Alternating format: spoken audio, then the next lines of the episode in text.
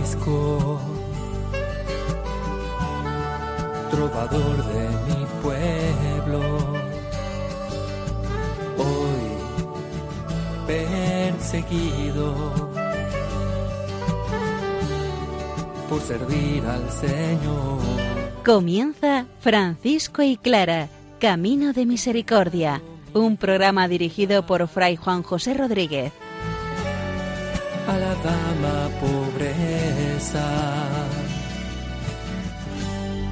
Para poder estar más cerca de Dios. Yo, Clara, he dejado mi casa. Un sincero saludo de paz y bien, hermanos. Francisco está hablando de la Eucaristía. Francisco está hablando de fraternidad. Francisco en la carta a toda la orden le pide a sus hermanos cómo deben vivir la Eucaristía en fraternidad.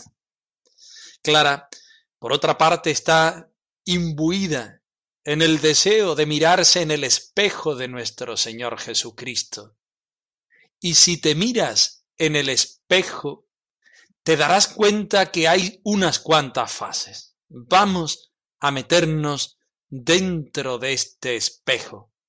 Vamos a sentirnos esta orden de hermanos menores y vivir la Eucaristía. Y lo hacemos acompañados, motivados, imbuidos por la palabra de Dios que escuchamos a continuación.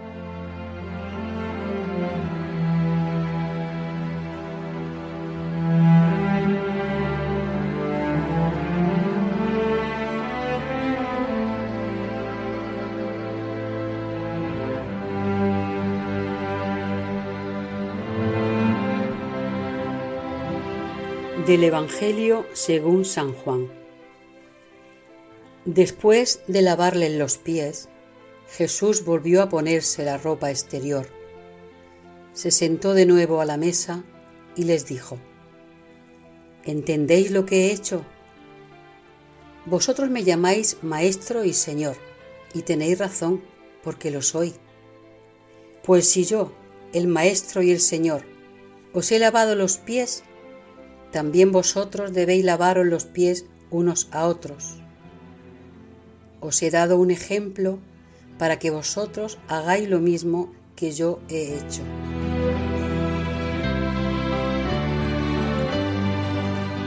Estamos trabajando la carta a toda la orden. No sabemos muy bien cuándo podemos cifrarla así en torno a 1220, cuando Francisco renuncia al gobierno de la orden, de la familia franciscana, o en 1223, después de haber redactado el testamento.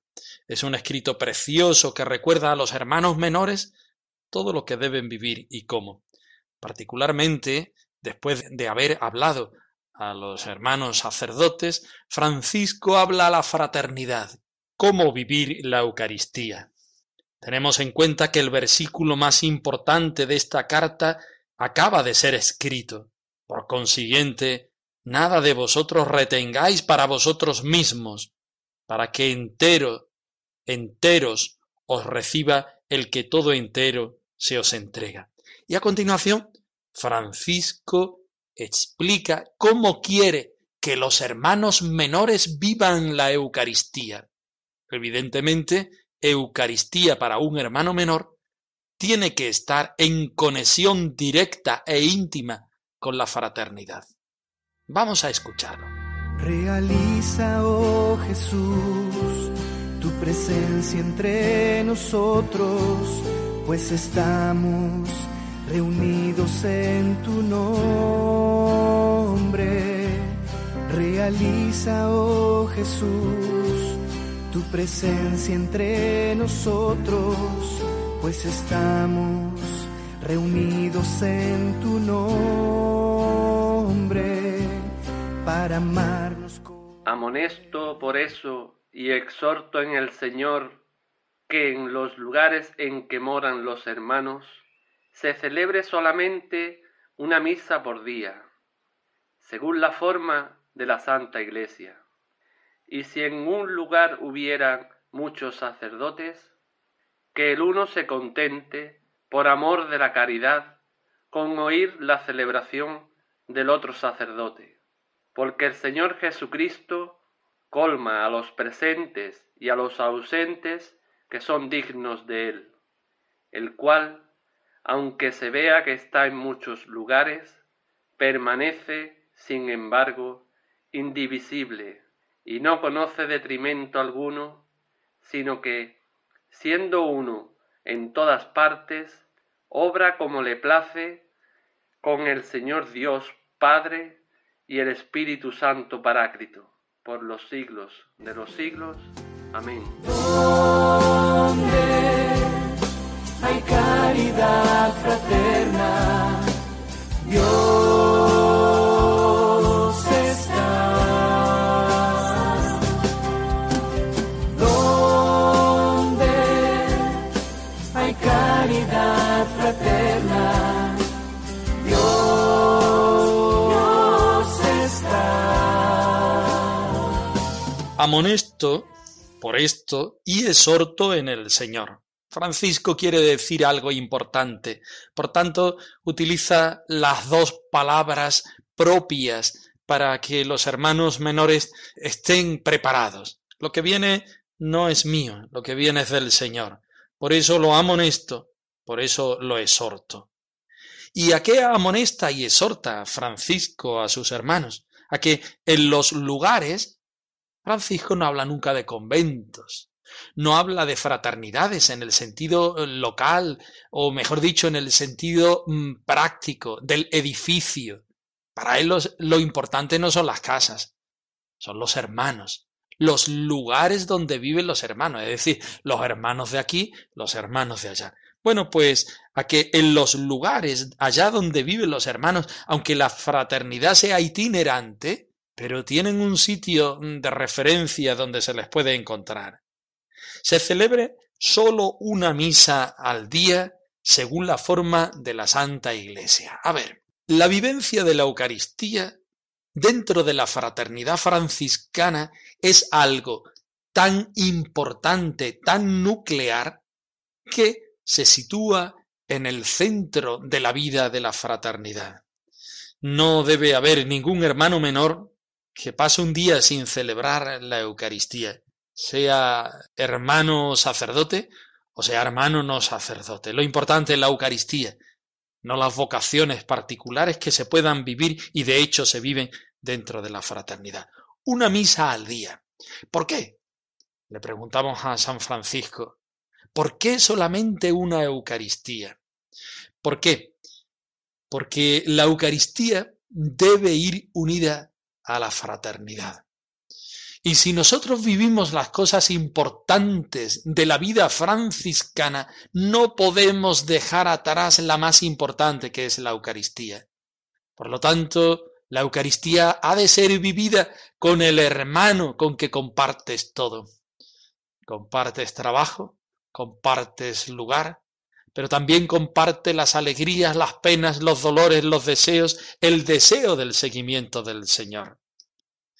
Este escrito o esta forma de escribir no es original de San Francisco. Momentos anteriores, Álvaro Pelagio, por ejemplo, también la escribe. ¿Por qué?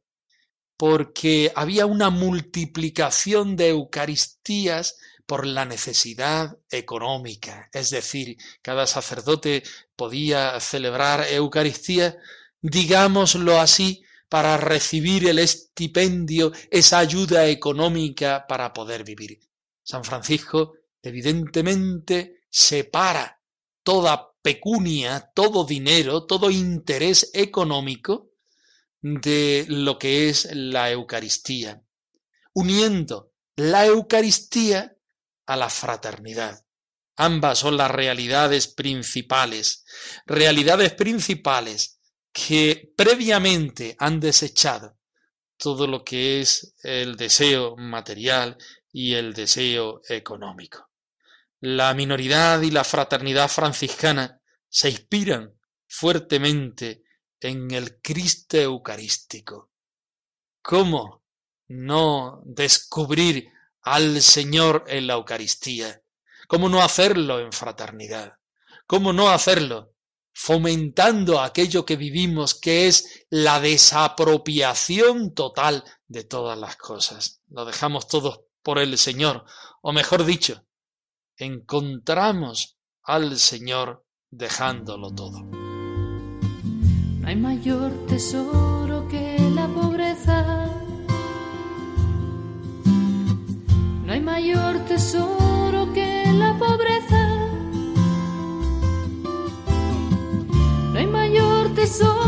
Que la pobreza. Ay, la pobreza. Mayor tesoro. El sentido de la Eucaristía es aquel que se desprende del lavatorio de los pies. No hay Eucaristía que no suscite el deseo de servir y de lavar los pies a los hermanos. ¿Entendéis, dice el Señor, lo que he hecho con cada uno de vosotros? Porque realmente soy el Maestro y el Señor. Si yo lavo los pies, también vosotros tenéis que lavaros los pies unos a otros. Porque cada vez que en la Eucaristía decimos haced o escuchamos haced esto en conmemoración mía, no es solamente repetir una y otra vez la fórmula de la consagración donde el pan y el vino se convierten en el cuerpo y en la sangre del Señor, sino que es revivir y rehacer la experiencia de tener nosotros también que lavar los pies a los demás. San Francisco vivió, por supuesto, antes del Concilio Vaticano II, en el cual la misma Iglesia es la que nos invita a la concelebración cuando hay más de un sacerdote. Pero San Francisco, desde el siglo XIII, con un corazón enamorado de la Eucaristía, de la fraternidad y del sin propio, invita a los hermanos que se adelanten muchos siglos y sean capaces de vivir la Eucaristía, incluso los sacerdotes, en un lugar, como dice, conténtese el uno por amor de la caridad con oír la celebración del otro sacerdote. La Eucaristía no es tuya, es de Cristo. La fraternidad no es tuya, es de Cristo. Podemos decir que a los motivos económicos, por decirlo de una manera, a los motivos de la fraternidad, Francisco une también el de la minoridad, que es el apellido de los hermanos menores. La minoridad hace que tú no te pongas en el centro de la Eucaristía. No se puede poner nadie en el centro de la Eucaristía más que Jesucristo. Pero el hermano sacerdote que preside esa Eucaristía puede en algún momento decir vamos por aquí o vamos por allá. Sin embargo, Francisco invita a los hermanos a que vivan la Eucaristía no en el lugar del que preside, sino también en muchas otras ocasiones, dice él, en el lugar del que escucha, del que ve, del que participa, en el lugar del menor, en el lugar del que todo lo recibe porque es dádiva de nuestro Señor Jesucristo. Por tanto, en el versículo 31 dice, pero si en un lugar hubiera varios sacerdotes, conténtese el uno por amor de la caridad, este amor que estamos hablando, con oír la celebración del otro sacerdote.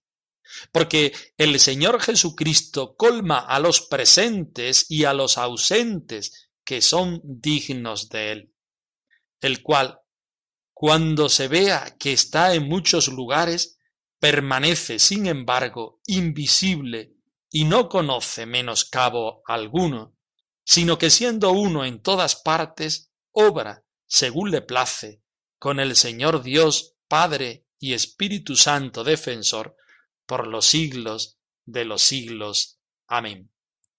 Jesucristo, como canta el pregón pascual, es la luz que no conoce menoscabo. Jesucristo es aquel que no se puede apagar, que no se apaga de hecho porque la fuerza viene de él. La fraternidad franciscana reconoce la presencia de este Dios amor, de este Dios Eucaristía, de este Dios que lava los pies por amor a los hermanos y que invita a que cada uno de nosotros hagamos lo mismo. El Señor no llega a menoscabo porque en la Eucaristía no haya tres, cuatro, cinco sacerdotes. El Señor en todo caso vendría a menoscabo si el corazón de cada uno de los presentes no está ardiendo con la fidelidad, la sintonía y el amor con el que ama nuestro Señor Jesucristo.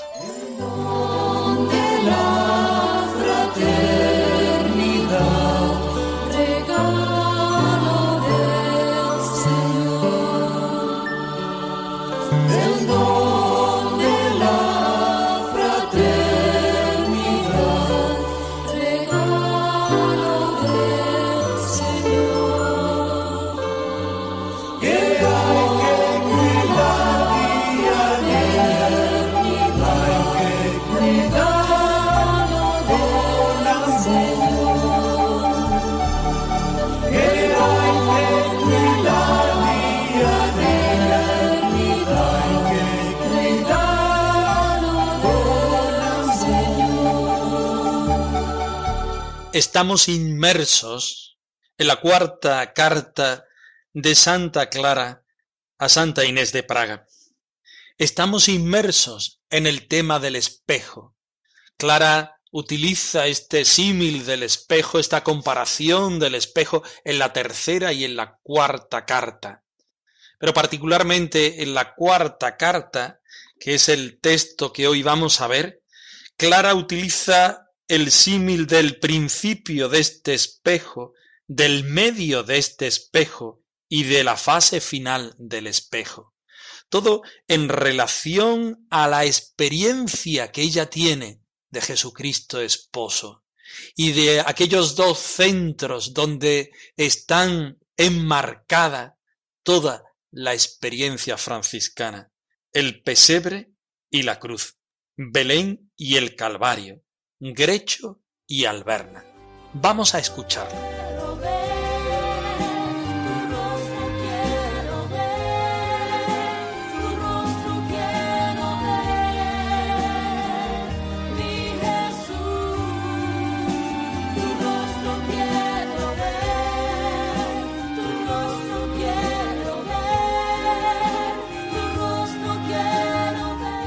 Mira atentamente, te digo, en el comienzo de este espejo a la pobreza de aquel que fue colocado en un pesebre y envuelto en pañales. Oh admirable humildad, oh asombrosa pobreza.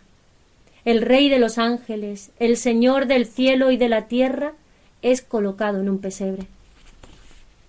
Y en el centro del espejo considera la humildad, y de nuevo la bienaventurada pobreza y los múltiples trabajos y penalidades que él soportó por la redención del género humano, y al final del mismo espejo contempla la inefable caridad con la que quiso padecer en el leño de la cruz y morir en él de la más infame de las muertes.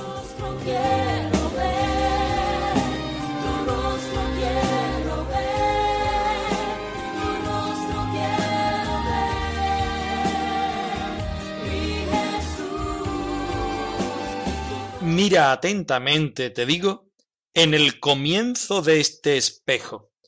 Como hemos dicho en la introducción, Santa Clara, utilizando el símil del espejo, introduce una novedad. Este espejo que tiene una fase inicial, otra media y otra final. ¿Qué es lo que vemos en el espejo de Jesucristo cuando nosotros nos asomamos en este comienzo del espejo. La misma Clara lo dice, se lo dice a Inés y hoy nos lo dice a nosotros. Vemos la pobreza de aquel que fue colocado en un pesebre y envuelto en pañales. Nos situamos con el Jesús histórico, con el Jesús de Belén, con el Jesús hecho niño, en esa pobreza radical de un niño pequeño que necesita que le sea hecho todo. Oh admirable humildad. Clara sobre todas las virtudes de este Dios hecho niño, reconoce la humildad. Oh asombrosa pobreza. Clara también reconoce la pobreza magnánima que supone que todo un Dios, Rey de los ángeles, el Señor del cielo y de la tierra, se pueda colocar en un pesebre para que nosotros lo contemplemos, lo reconozcamos y lo amemos. A continuación, nos invita a entrar en el centro del espejo con estas palabras. Y en el centro del espejo considera, traducimos literalmente esta palabra de considerar con la importancia que le da la misma Clara, que la utiliza en repetidas veces en sus escritos, con el significado que el término castellano considerar eh, tiene, en un lenguaje tradicional de meditar, de reflexionar detenidamente, de hacerlo en profundidad. Bueno, pues considera, le dice a Inés, considera, nos dice hoy Clara, a cada uno de nosotros, la humildad y de nuevo la bienaventurada pobreza, en el sentido de la pobreza franciscana, del sin propio, del renunciar a todo para que ese todo con mayúscula que, que es el Señor pueda vivir en ti. Considera los múltiples trabajos y penalidades que Él soportó por la redención del género humano. Si en el principio éramos un poco espectadores, espectadores que terminábamos afectándonos por la pobreza y la humildad de Jesucristo, ahora, en este segundo espejo, en este centro del espejo, consideramos nuevamente la pobreza y la humildad, pero también consideramos los padecimientos que ellos llevan. Ser pobre es algo que es muy duro. Ser humilde es algo que cuesta porque nuestra naturaleza está orientada hacia la soberbia, hacia la grandeza, hacia demostrar o querer demostrar aquello que no somos. Y ser humilde cuesta, y ser pobre cuesta. Es todo un reto para aquella persona que quiere hacerlo. Y solamente lo podemos conseguir con perfección si lo hacemos desde la fuerza y desde el ejemplo y desde la intercesión que el Señor nos da. Al final del mismo espejo, pasamos ya a la tercera fase, contempla. Contemplar es hacer presente la experiencia del Señor dentro de ti. Contempla la inefable caridad con la que quiso padecer en el leño de la cruz y morir en él de la más infame de las muertes. Es decir, Pasamos del principio del medio espejo al tercero y final. ¿Por qué? Porque si en los dos principios, en el principio y en el medio, porque si en el principio y en el medio considerábamos a Jesús hecho niño, aquí al final consideramos todo el hecho de la cruz, en su visión y en su aceptación de la salvación del Señor hacia nosotros de riquezas a los hombres que viven en pobreza. No nació en palacio de oro, ni se vistió de belleza. Francisco y Clara arroba radiomaria.es. Esta es la dirección de nuestro correo electrónico por si quieres ponerte en contacto con nosotros en algún momento. Nosotros nos despedimos, no sin antes ofreceros la bendición del Señor resucitado, al más puro estilo franciscano. El Señor os bendiga y os guarde, el Señor os muestre su rostro y tenga misericordia de vosotros, el Señor os bendiga y os dé su favor. Francisco trovador de mi pueblo. Hoy perseguido por servir al Señor. Han escuchado en Radio María Francisco y Clara, Camino de Misericordia, un programa dirigido por Fray Juan José Rodríguez. A la dama pobreza, para poder estar más cerca de Dios. Yo